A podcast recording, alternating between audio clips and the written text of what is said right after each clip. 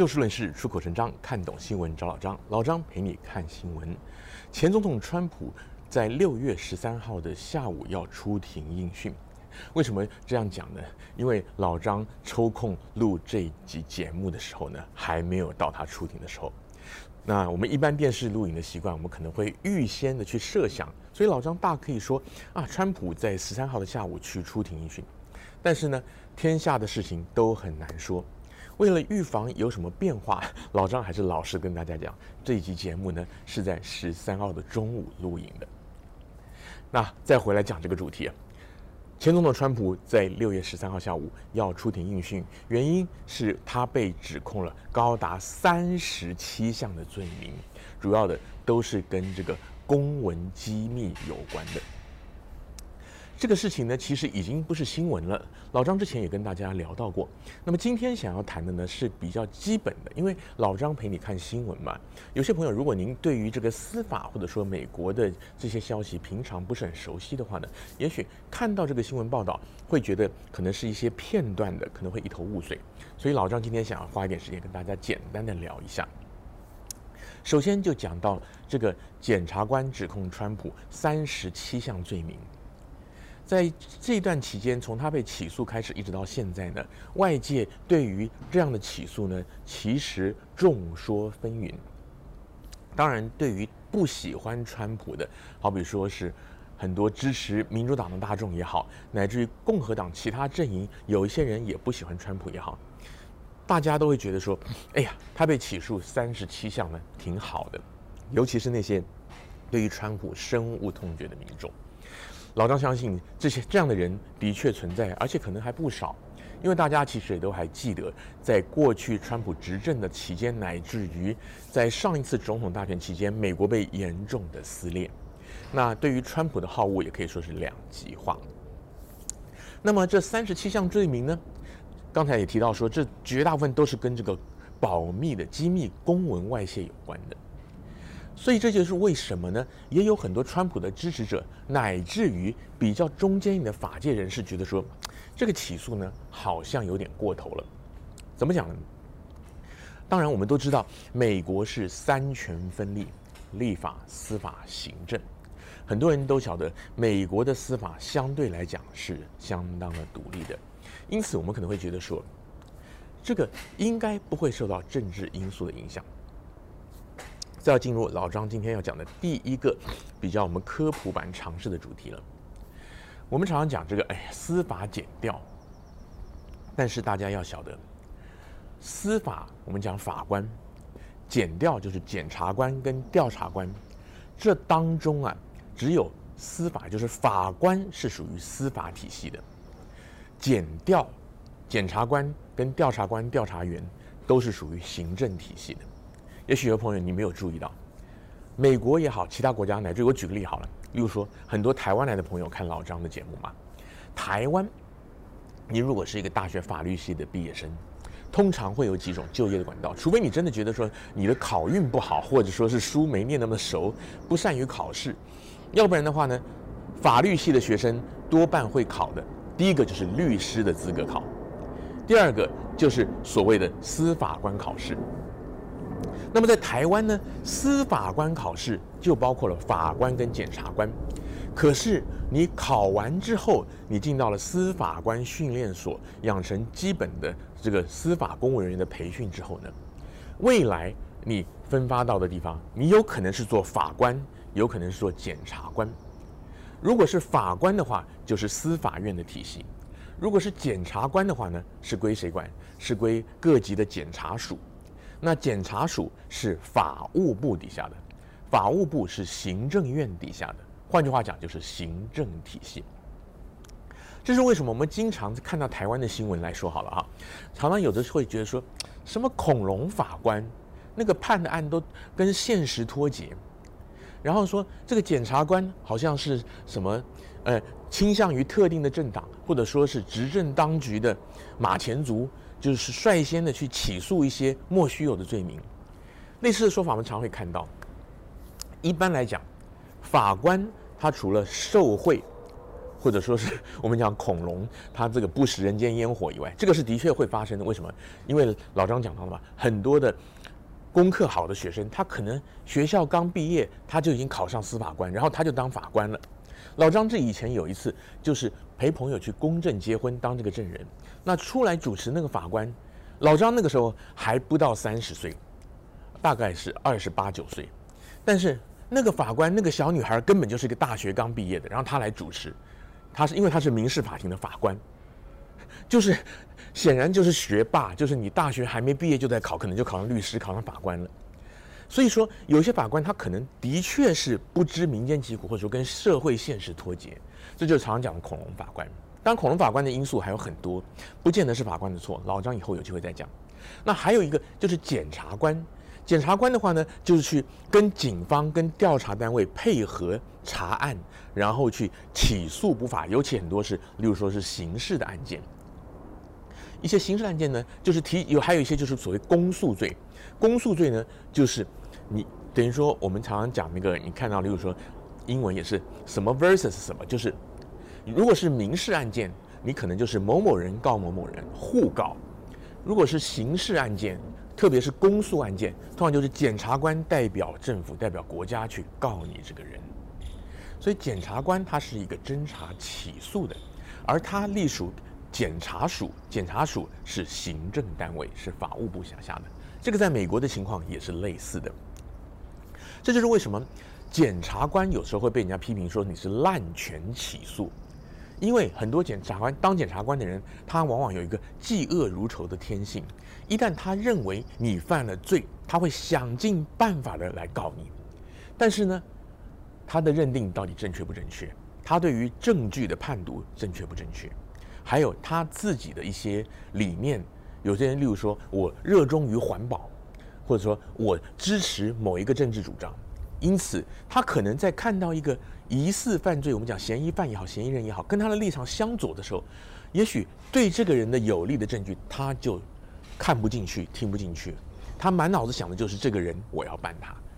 那这个是人性，所以检察官的起诉有的是会比滥权，会被人家被人家讲是滥权，就是这样的原因。特别是因为他隶属行政体系，所以他的调职升迁都跟执政当局有关。以台湾来讲好了，台湾最常见的就是某某政治人物被起诉的时候，一定通常就会有人来讲哦，这个人他是在野党的嘛，所以就会观察哦，起诉他这个检察官后来是不是破格任用，步步高升，因为他拍当局的马屁，哎，类似这样的情况。那在这个法治不成熟的国家，往往就会碰到一个情况，第一个。大家越注意，越集权的国家，那个检察体系是越跟着执政当局走。那第二个就是说，越不司法越不成熟的国家，有的时候呢，就是可能，但是比刚刚那个集权国家可能好一点点的，就有的时候呢，就要碰运气，尤其是政治性的案件。这样拿台湾来讲好了，有时候呢，例如说你蓝营的政治人物，他疑似犯了罪，那结果呢，承办的检察官刚好。他是支持蓝营的，那也许呢就不起诉或者起诉一个轻罪。那如果是一个绿营的检察官呢，就起诉重罪。这种情况有没有？有。好，回到我们讲川普被起诉三十七项罪名这个案子，首先就是外界有很多人认为起诉三十七项罪名的。当然我们知道美国很多时候是这样，你是一一项一项起诉。例如说杀人罪，你在台湾来讲可能杀人。你杀了三个人也是杀人罪，杀了一个人也是杀人罪，只是他量量的刑度可能不太一样。但是在美国，你杀一个人就是一条杀人罪，那什么一级谋杀、二级谋杀之类看情节了。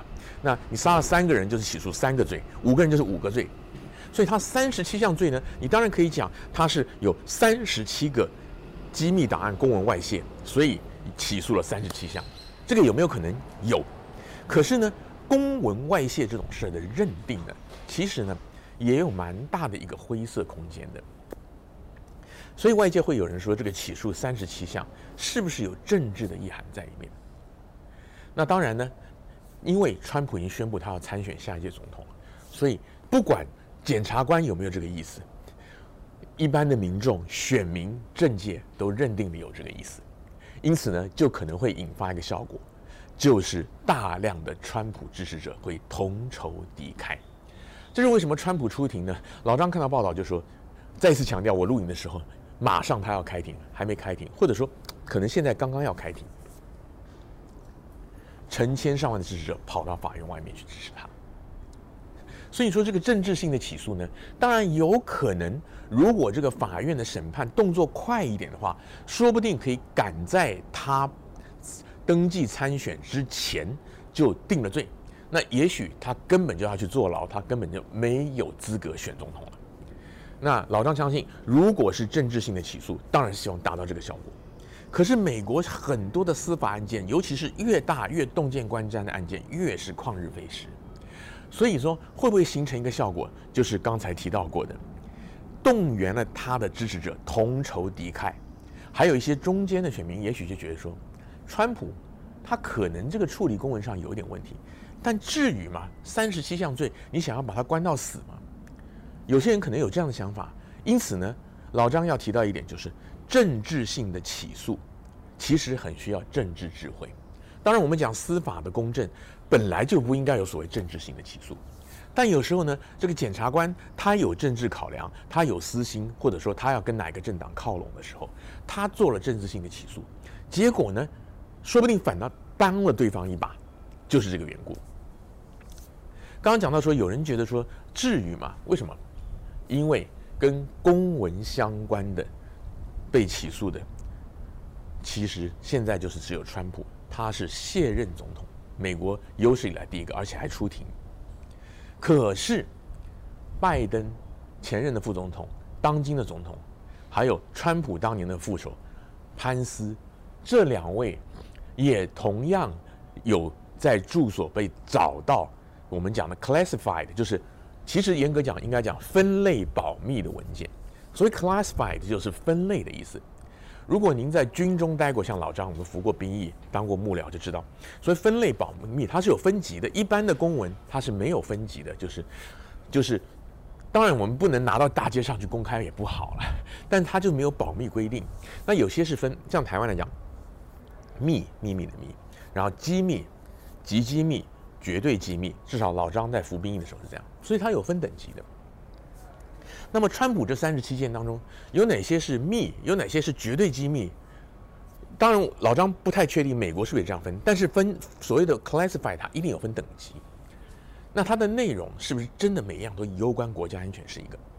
那么，当然也有人说，像是潘斯，像是拜登，他们没有被起诉，主要是原因是他们发现之后很跟这个检方配合，但是川普呢，在配合调查方面做的是相对比较差一些。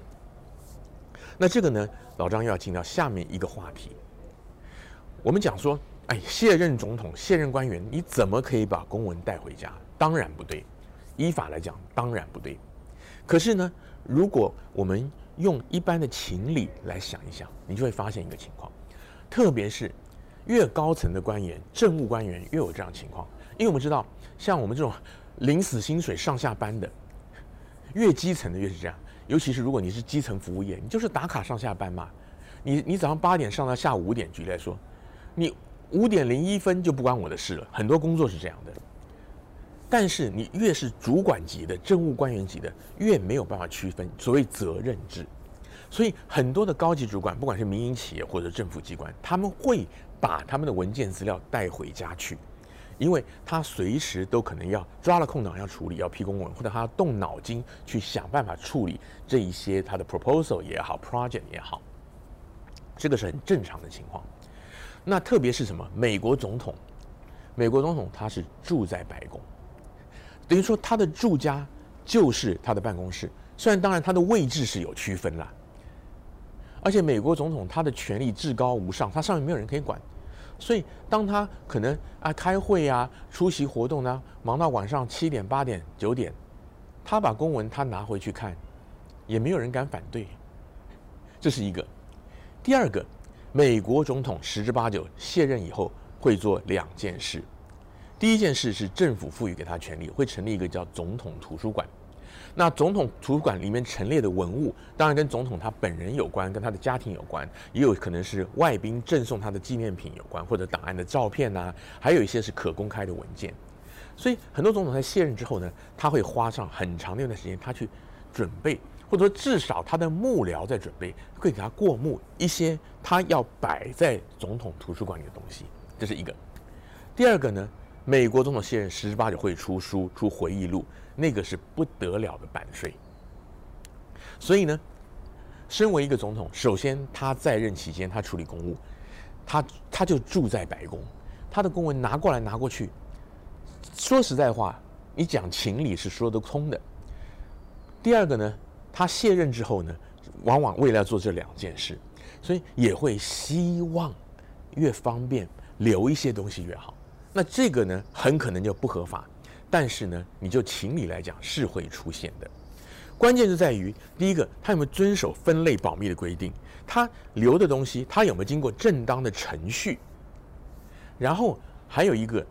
其实也是很重要的一点，就是说，你贵为美国总统，你会不会自己去打包？不会的。当你卸任的时候，你要搬出白宫的时候，是谁帮你打包？肯定是幕僚嘛。绝对你你不会相信说，不要说美国总统了。今天假如说你是 Google、Facebook 或者说是 Apple，他的 CEO 今天他要离职，也一定是他的秘书、他的特别助理那些人在帮他收办公室、帮他装箱打包，绝对不会是他自己动手做，除非他要。美国总统当然也是有这么多东西打包，有没有可能有些东西，我的大老板平常都放在他的自己的档案夹，摆他自个儿私人抽屉，这个东西，哎，他觉得很重要，我还是不要动好了。有没有可能是这样？当然有。好，老张再次强调，这些都不是脱罪的借口，但却是可能发生的行为。